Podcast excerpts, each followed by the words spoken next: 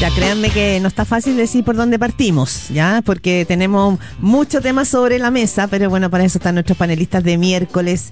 Paula Walker, periodista, exdirectora de comunicaciones del gobierno de Michelle Bachelet, consultora en comunicaciones estratégicas, académica también, y Max Colodro, analista político, sociólogo, doctor en filosofía, académico de la Universidad Adolfo Ibañez, amigos de la casa, eh, amigos de la vida. ¿Cómo les va? Muy buen Hola, día. Muy bien, buenos días. Bueno tenerlos aquí. ¿Cómo están? Buenos Eh, días. oye, y a lo ¿Por mejor la pregunta es al revés. ¿Es, es tan difícil o es tan fácil que ayer eh, lo de Cipre la dejó fácil? Eh, ¿Por dónde partir? Y, no sé, su primera impresión, sin, sin pregunta ahí, al ver Ya cuando esto. leyeron, dijeron sí, pero de sí, pero Chile, y leyeron esta situación. eh, Escandaloso.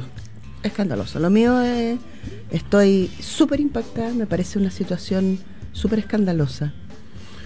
A mí lo que me parece más delicado es constatar el- la profundidad del, del nivel de la corrupción en, en instituciones que hasta hace poco eran las instituciones más Nuestro confiables, nuestro lujo, el, el Servicio de Impuestos Internos, la institución que está a cargo de fiscalizar eh, y de controlar eh, al mercado financiero, al mercado de capitales.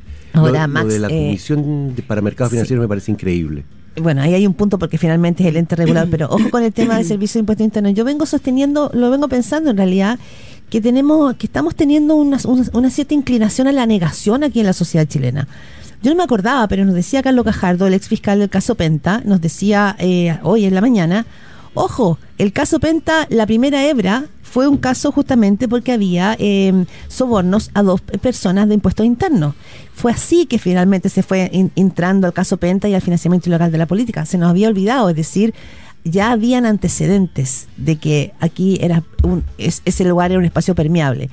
Probablemente el tema acá también tiene que ver con la figura. Luis Hermosilla es una figura emblemática eh, Sí. de la Yo- plaza, ¿no? Yo, yo, yo partiría por Hermosilla. O sea, si tuviera que partir por algún personaje, lo de impuestos internos y las instituciones me parece, por supuesto, súper delicado.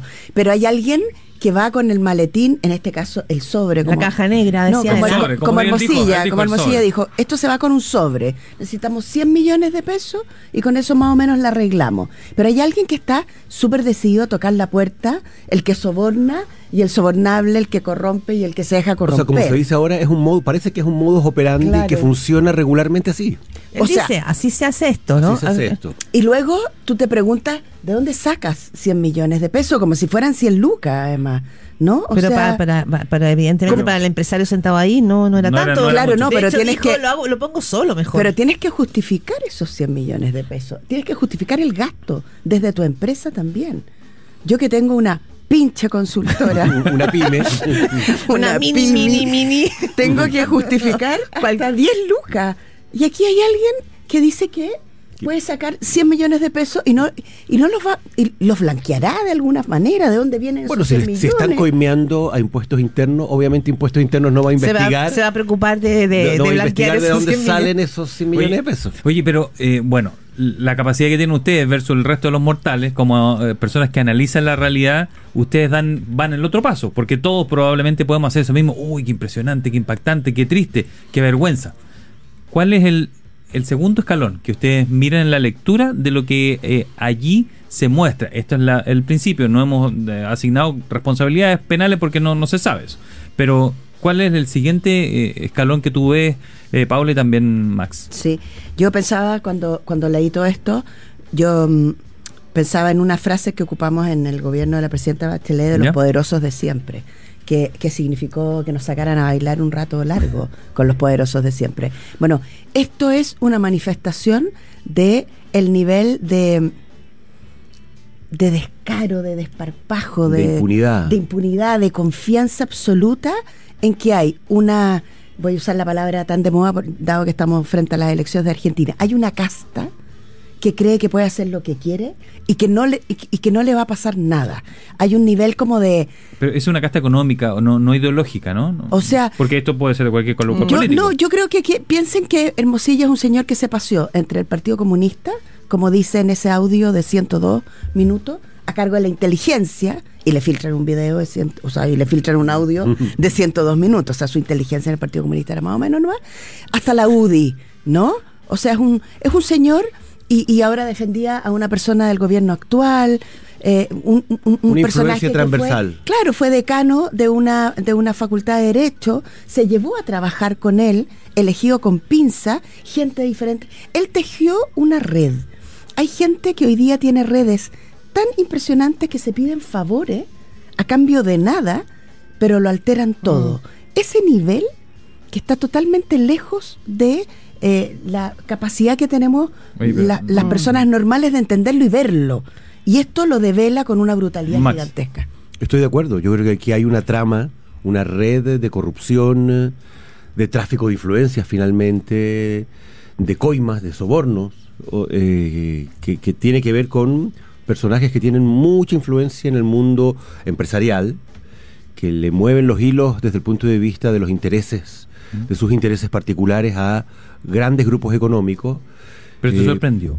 Te sorprendió, digo, porque no sé si Chile funciona así a lo mejor. Nosotros en- a nivel más, más pobre también lo hacemos así para conseguir una hora al médico, no a lo tengo mejor, idea. como dice Claudia, Es como la eh, sociedad. eh, estas cosas funcionan y hacemos un esfuerzo por no verlas simplemente. Ah. O sea, a mí, a mí sí me sorprendió, perdón, no, no, no, no, no es mi rol aquí opinar, pero quiero decir que a mí sí me sorprendió mucho porque fue como, digo, no soy tan inocente, pero digo, el- este nivel, porque una cosa es todo lo que estamos viendo, otra cosa es la manera en que tú lo dices, eh, porque ese audio también es muy significativo de lo que tú señalas, Por Paula, la impunidad.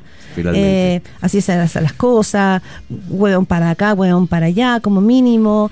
Eh, No, súper cla- te- claro a quién hay que permear, como que ese nivel de, mm, de corrupción con un tono más bien mafioso, a ese nivel no me lo imaginaba, me lo imaginaba algo como un poco más avergonzado. Mira, vamos a hacer esto, vamos, o sea, algo más chiquitito, eh, pero o sea, él define que está frente, que está, que esto es un delito.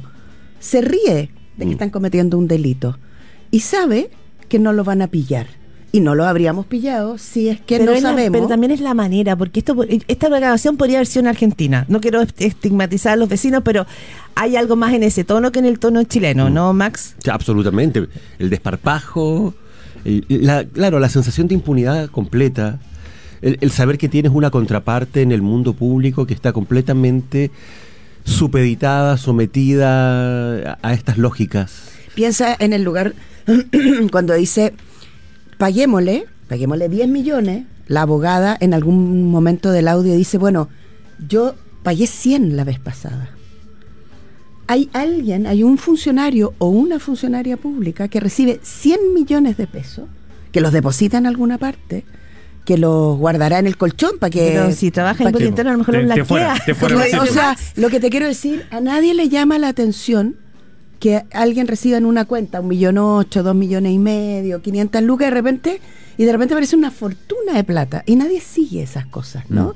O sea, la Comisión de Mercado Financiero, que en general había sido una, una, una entidad que parecía como protegida contra sea, este tipo de cosas. Es la ex superintendencia de mercados y Oh, valores. obvio. Y si, claro, si tú lo ves, ¿quién le sumaría? La Contraloría, el Servicio de Impuestos Internos, CMF, son los tres organismos que tú dices que son impolutos, o, o- o así esperas, ¿no? Es que yo creo que nada que está hecho por personas impolutas. No, pero la ima- en el, nuestra imagen eh, es ahí está, sino ahí dónde va a estar la transparencia en Chile. No, pues. Es que eso es lo que Eh, yo nos quiero parece que no está en ninguna parte, lamentablemente. Es que, eh, voy a esa excepción. voy- Porque eh, las cosas hechas por las personas están llenas de vulnerabilidades. Y la pega que uno tiene que hacer cuando está en los gobiernos, cuando está en otros lados, es eh, blindar de la tentación humana. Si, si no es que no se hacen, es que se hacen y se pillan. Es que se, es que se hacen y hay mecanismos de doble chequeo. Yo comentaba, hablaba con una amiga que trabajó hace muchos años en el, mini- en el Servicio de Impuestos Internos y le decía, ¿siempre? Y ella me decía, siempre, Ah, siempre fue así. ¿Siempre fue así, te decía? siempre. Pero igual Carlos Gajardo nos decía, ojo, así, insisto, así, Fue así Penta. llegamos al caso Penta, a través de sobornos a funcionarios de impuestos internos. Entonces, Lo cual quiere decir que ahora nos enteramos de lo del abogado Hermosilla, pero quizás cuántos más abogados tienen estas mismas y posibilidades. claro, son No, clientes la de las mismas sensación que queda figuras. horrible. Oye, vamos a hablar de los efectos políticos de esto. ¿Alguien va a sacar ventaja de esto? ¿Se puede esto enganchar con el proceso constituyente? Se lo voy a preguntar y lo vamos a conversar a la vuelta. Vamos a hacer una, una pausa. Eh, antes eh, vamos a ir a um, un buen consejo. Volvemos, están acá nuestros panelistas, venimos conversando ya con Paula Walker, periodista, exdirectora de comunicaciones del gobierno de Michelle Bachelet, consultora en comunicaciones estratégicas y Max Colodro, analista político, sociólogo, doctor en filosofía y académico también. Ya pasamos por la situación de Luis Hermosilla, probablemente de este tema vamos a tener mucho por delante, la investigación recién comienza, hay muchas preguntas dando vuelta, por lo pronto la pregunta ayer era, bueno, ¿a quién le convenía que se diera a conocer esta, esta conversación? ¿A quién beneficia que se haya... ¿Lo pensaron ustedes o no? ¿Quién? Porque ¿quién filtró? ¿Por qué se filtró una conversación en ese tono de tanta confianza como... ¿O qué pueda sacar ventaja? De, esto me refiero más allá del caso mismo. Yo no veo hoy día que alguien pueda sacar ventaja. Lo que veo es que esto puede más bien perjudicar transversalmente a una cantidad eh, enorme de personas, tanto desde el mundo, desde el punto de vista del mundo empresarial, como eventualmente del mundo político también. Mm. Sí. Ahora, si uno piensa como en los, en los, en los subconjuntos, está la clase política, y veremos cómo se mueve la clase política ¿Mm? y la clase política de manera transversal. Yo esperaría, eh, pensando en el bien del país, que la clase política eh, pudiera, pudiera hacer una tener lecciones que no favorezcan en particular a nadie. Lo que quiero decir es, este es un problema mayúsculo y por lo tanto sería una pésima decisión eh, usarlo políticamente. Se va a usar en el, proceso constituyente, ahí saltamos ahí, ¿no? O sea, ya, hay campaña en, ambos. Eh, por eso vota en contra, por esto vota a favor. Eh, acaba de aparecer. O sea, lo, más probable. pero, pero, pero también eso es, es muy complejo, porque al final lo que tenemos que hacer es reforzar las instituciones del Estado, sobre todo si estamos frente a un crimen organizado que está penetrando Chile eh, lento, pero, pero, pero, pero muy persistentemente. O sea, hacer usufructo de este momento, de este caso Hermosilla, en las campañas que vienen, es decir, Me parece muy poco responsable, la verdad. Porque en el fondo lo que trae encima es la casta y la motosierra. O sea, en términos de debilidad institucional, ¿no? Sí, y porque no hay cómo buscarle, o sea, no tiene mucho sentido en mm. esta etapa inicial de una investigación, además estarle buscando derivadas para ver si esto beneficia a los que aprueban o a los que desaprueban. La verdad encuentro que es también entrar en una lógica de poca responsabilidad respecto de la gravedad de lo que se está descubriendo y analizando. Porque cuando tú haces eso, lo que haces es que diluyes, ¿no? Pierde foco. El foco hoy día, yo, yo habría esperado, por ejemplo, sendas declaraciones. De todos los partidos políticos. No, de los gremios empresariales sendas declaraciones. Bueno, vamos a ver cuál va a ser la reacción del mundo empresarial hoy día o a partir de ahora respecto de esto. Yo conozco amigos que tienen programas y amigas de radio, no sé si ustedes hicieron el intento, pero varios que llamaron ayer... Y no pasó nada. Y, ¿Dices tú? Claro, o sea, de tener... A ver, pero solo una pregunta. Eh, ¿Qué tendría que decir el mundo empresarial? ¿Por qué tendría que hacerse cargo de algo que evidentemente, como reconoce el propio Hermosilla, es un delito? ¿Por qué, por ejemplo, tendría que salir la CPC o la SOFOFA diciendo algo? Es una pregunta sobre la eh, mesa. Eh. Porque, porque el señor Hermosilla está defendiendo, en este caso, a eh, sendos empresarios que tienen ganancias siderales de grupos empresariales, en este caso importante, el grupo reconocido, el grupo Patio, un grupo eh, inmobiliario muy importante. Eh, y a ese grupo está con personas y él le está diciendo, no te preocupes, nos vamos a saltar la ley, vamos a tener una caja pagadora que parte con 100 millones, pero puede terminar con 500 o 1000 millones porque les ahorra mm. en la pasada multas millonarias que van al fisco y el fisco con esa plata mm. hace programas sociales, eh, devuelve la plata al país a través de eh, políticas públicas, que son los mismos empresarios que deciden eh, que se van a oponer a las reformas tributarias. Mm. esta cuestión es muy grave. pero, ¿y qué respuesta hubieses esperado? O, Condena total. Pero, exigencia de que esto se investigue hasta las últimas consecuencias. Claro, que, se, pone, se pone en riesgo el, prestigio Que se apliquen las máximas. Tenemos una nueva ley de delitos económicos aprobada recientemente. Sí. Sí, solidario con los directores y directoras de, o sea, tú sientes que al, gremio, por así decirlo, le corresponde una, una condena rápida. Yo me lo pregunto, ¿ah? porque de verdad no, no me había tenido en eso cuando hay médicos que eh, están metidos en algo y bueno, no sé si el colegio médico se puede ser responsable de todos los médicos. Ya hoy día, salió, ya hoy día el colegio de abogados salió anunciando una investigación interna. Por el caso de, por el caso de, Hermosilla Mm. Al menos. Y hay un dato a propósito de lo que ustedes dicen, ¿ah? no, es que no lo había hecho, el, que es una nota que, que publicó el 27 de agosto eh, Antonita Lafuente en Diario del País. La Antonita Lafuente es una periodista que sabe mucho de periodismo económico y que ponía el punto ahí, dice quiénes son los hermanos Sauer, las claves para entender un nuevo escándalo financiero en Chile. O sea, todo esto pasa porque acá hay un empresario que está tratando de licuar su responsabilidad, sus 44 RUT creo que es Sí. lo que se señalaba la información privilegiada que habían conseguido. Iban, claro. Eh, y por lo tanto, acá, este, este el, el, el entretelón es finalmente una estafa de alguna manera, ¿no? Eh, en este escándalo financiero que había. Eso es lo que es lo que no se nos olvida, no es que estén hablando sobre cómo coimear a alguien eh, a pito escopeta. Oye, eh, eh, ¿esto ensucia el tema constituyente? ¿O temen eso? Eh, o sea, a ver, yo creo que esto levanta el, el- la percepción que existe en el país sobre la clase empresarial. Por eso a mí me parece tan importante que el mundo empresarial eh, aleje a personas que tienen estas prácticas, que puedan O significarse. sea, podríamos, habría que ver si esta mañana ocurre esa, esa reacción. Pero, pero, ¿me entiendes por qué? ¿No es cierto? Porque al final las empresas son actores sociales, independiente de que quieran o no quieran serlo. Hay empresas que están haciendo Mm. un trabajo eh, de, de reubicarse en su rol social. Entonces, déjame ser abogado del diablo, pero en Sí. el caso convenio, cuando ocurre el caso convenio, tú no escuchas eso, eso transversalidad en la condena. Tú dices, dejemos que, el- que la justicia actúe primero, no condenemos. Es más, dice, no hablemos de modo operandi, pese que hay en 15, 16 regiones lo mismo. Sí. Lo que se hizo hincapié es, no hablemos de modo operandi porque eh, la Contraloría no habló de, de modo operandi, habló de casos parecidos. bueno, Pero- el Mercurio entonces, hace, eh, el Mercurio ¿No te hace- pasa eso? Pero es que el Mercurio hace eso hoy día en, en el cuerpo, en el cuerpo No, no lo estoy diciendo el Mercurio, lo no, por mí, ¿eh? no, Pero- no, no, lo digo yo, ¿Mm? lo digo yo. Dice eh, que hay una investigación que involucraría a Hermosilla. Mm. Perdón, hay un audio de, Sí, con su voz. de 102 él. minutos con su voz. Entonces lo que te quiero decir es que empieza esto, empieza a licuarse porque el impacto es muy es muy, Fuerte. es muy fuerte. Tú te das cuenta que eres un ciudadano o ciudadana, que pagas tu parte, Sí, claro. que pagas el IVA, No te perdonan ninguna. que no te perdonan ninguna. Y aquí hay un grupo de personas que Quiero- pueden hacer cualquier Sí. cosa. Entonces la confianza, esta idea de que el castigo, que la manga es ancha para algunos y súper angosta para otros, Mm. esto es un ejemplo de que vivimos en un país, en ese sentido, infinitamente injusto y desigual. Ya, nada de esto es nada de esto es nuevo en el sentido de que todo el tema de la sensación de abuso en su minuto, ¿no es cierto?, generó también ahí un- una, una revuelta importante. Max Colodro, junto con esto, no es que lo quiera tratar de encajar eh, arbitrariamente, pero junto con esto hemos tenido días eh, intensísimos y probablemente en el cotidiano de la ciudadanía mucho más relevante, secuestros, homicidios, gente baleada en la plaza de Valparaíso, eh, una encerrona que se lleva una niña seis años, o sea, estamos recién partiendo el miércoles y partimos con un secuestro a fines de la semana pasada, es decir, la sobrecarga no solo informativa, de hechos en los que está operando acá, ¿no es cierto?, está campeando el crimen organizado, son muy preocupantes.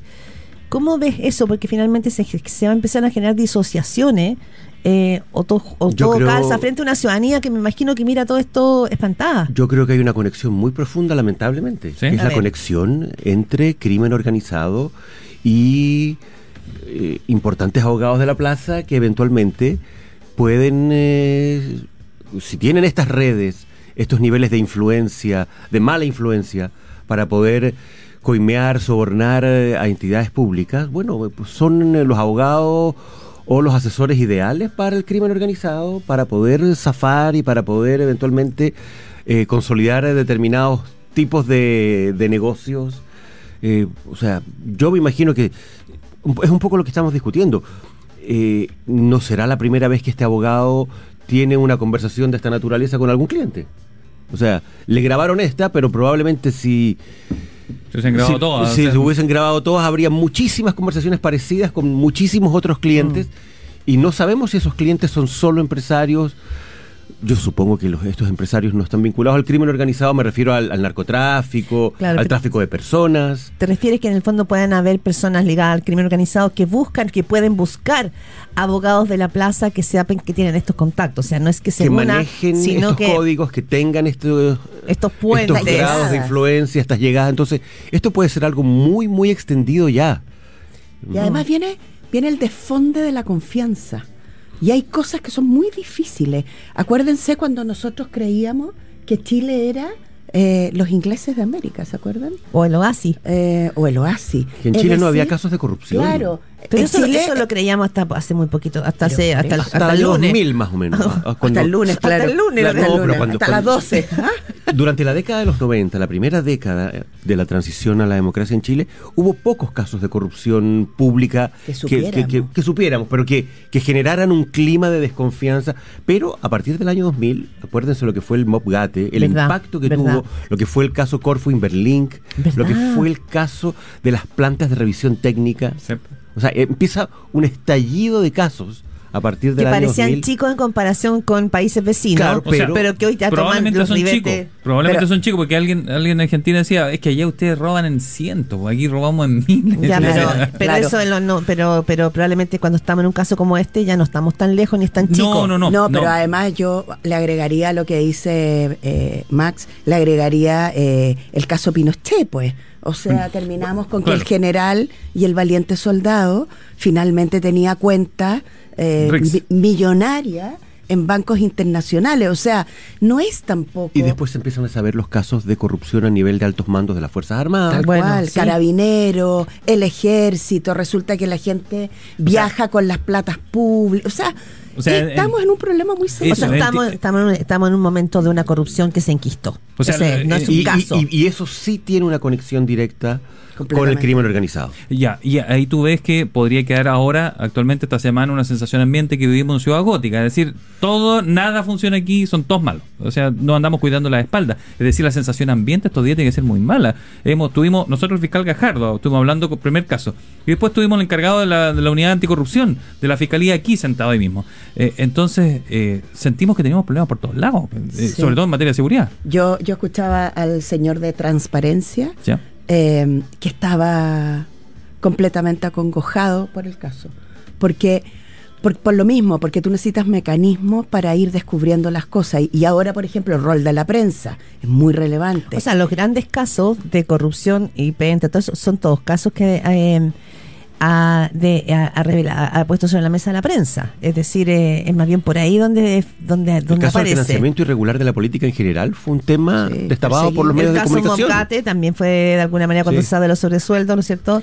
Y Eh, cuando tú revuelves el- el agua y el agua se enturbia y pasa un rato y, y después queda el que puede flotar. Y aquí pueden flotar los que están disponibles a decirle a las personas que estas cosas se arreglan. Eh, súper rápido, porque hay que terminar con esto, cerrar con esto Pero, ¿y otro, no terminar bien? con el Congreso y empezáis a tener problemas muy complejos de gobernabilidad, de estabilidad y de confianza. Obvio. el pero- que se vayan pero- todos que imperó en Mm. Argentina Bueno. en su minuto. Pero ¿Algo claro, la idea, la idea de la casta finalmente. Pero esa, esa mm, indignación que hay en, en ustedes, probablemente en toda la opinión pública, ¿no lo consideran algo, comillas, positivo? Es decir, primero se, per- se pesquisa y se probablemente esto se va a perseguir y ahora hay leyes mucho más duras. Se va a pagar con cárcel, lo decía Carlos Gajardo, probablemente si es que aquí se llega a un final, se va a pagar con cárcel, ya no con multa. Hermosilla Eh, en la cárcel, dices tú. Carlos Gajardo dijo que esto se va a pagar con cárcel. Según la nueva normativa dijo que no va, no va a ser clase de ética, dijo utilizando el ejemplo del caso que Ah, él mismo investigó. Porque cambió la normativa. por cambiar la normativa. Eh, hay indignación. eh, o sea, en países vecinos veíamos arrastrar bolsas con plata. Y sí, sigue como que no pasara nada. Aquí no, no actuamos como que no pasó nada. No sé si en eso le ven algo positivo. Yo le veo algo positivo, pero no le vería algo positivo al hecho de que se intentara generar un, un- una, una especie de manto, De protección. de claro, Ya. de un cerco de protección para que sea este solamente el caso que se investigue Mm, ya. y no se investiguen eventualmente todas las redes y todos los casos eventuales que pueden ser similares a este, Mm. o to- hasta dónde llegan. O sea, ¿para qué estamos con cosas? Luis Hermosilla tiene una red enorme de contactos. O sea, habría que revisar sus casos hacia atrás. Se lo preguntábamos a Gajar dijo, bueno, eh, él decía, ojo, aquí también puede haber otra hipótesis, aquí hay que investigar. Decía, también puede pasar que finalmente acá lo que se estaba haciendo era una estafa al cliente. Podría pasar. dice. También puede ser. Ah, entonces lo ponía en esa perspectiva y decía, pero él creía, dice, creo que también hay que mirar entonces qué pasa ahí con la fiscalía. O sea, si tenemos instituciones que son permeables de corrupción, ¿qué pasa ahí? Pero el tiempo y les quiero hacer una pregunta al cierre, al pie de página, como se dice, eh, parto por ti, Max. De las preguntas que deja este caso Hermosilla, ¿cuáles son las dos preguntas que a ti te dan vuelta y dicen, "Mm, esto me... ¿Cuáles son las preguntas, más allá de la respuesta? ¿Qué preguntas quedan instaladas como eh, preguntas que pueden fragilizar esta, esta institucionalidad? ¿Qué te preocupa? A mí lo que más me preocupa eh, es la, la posibilidad de que instituciones de la seriedad y de la importancia que tienen en un sistema político, en un sistema económico, como la, la Comisión de Mercado Financiero y el Servicio de Impuestos Internos puedan estar eh, corrompidas finalmente. Y, y, eh, el grado de generalidad, de extensión que puede tener esto, no solo en el ámbito de las relaciones y del trabajo de un abogado en particular, sino que como sistema, eh, la, la dimensión sistémica que eventualmente puede tener esto. Paula Walker. A mí me preocupa que las cosas se resuelvan con millones de pesos. Me preocupa mucho que las cosas se resuelvan con plata, porque cuando las cosas se resuelven con plata, el 90% del resto de las ciudadanas y ciudadanos quedamos totalmente desprotegidos. Eso es lo que más me preocupa. Bueno, y a nivel político se dice cuando su- ocurren estas situaciones, le- la mesa apuesta a un autócrata, a un Bukele. Porque ¿qué, qué- ¿qué buscas? Si tú dices el Congreso no funciona, la autoridad no funciona, los organismos de fiscalización no funcionan, ¿en quién encuentras tú la respuesta? Sí, eh, bueno, pero es que yo creo que esta es una prueba para saber si la nueva funciona. legislación funciona, es una prueba para saber si el nuevo fiscal, piensen que tenemos un fiscal nuevito, que está recién inaugurado. Este podría ser nuestro fiscal de Ciudad Gótica, ¿no? Pero tenemos que saber si este fiscal tiene doble rostro o no, o si es un fiscal que está totalmente decidido a perseguir, si la legislación Hasta aquí se ha funciona. mostrado decidido. Hasta ¿Se aquí se ha fijan? mostrado decidido. Porque esas son las cosas que terminan. Al final, el, voy a decir una cosa súper como noventera, pero el Estado de Derecho es Tiene lo que que, te funcionar. protege y lo que hace realmente que seamos iguales frente a la ley. Claro, lo que no- Si Hermosilla zafa en esta pasada, estamos fritos, estamos absolutamente fritos. Yo estoy completamente de acuerdo. ¿Sí? Yo creo que aquí, claro, la dimensión de inequidad que te, que te expone un caso de esta magnitud, de esta naturaleza, es brutal. Porque efectivamente te confirma que aquí hay procedimientos y formas de resolver eh, al margen de la ley, eh, que son delitos en estricto rigor, pero a las cuales una persona que es muy cercana a los grupos que ha estado durante décadas Claro. vinculado al poder eh, político y al poder económico, bueno, parece que sabe La sabe hacer, la sabe hacer en ese mundo. Entonces, si esto no se rompe, si esto no se, ex- si esto no se ventila primero, ¿hasta dónde llega esto?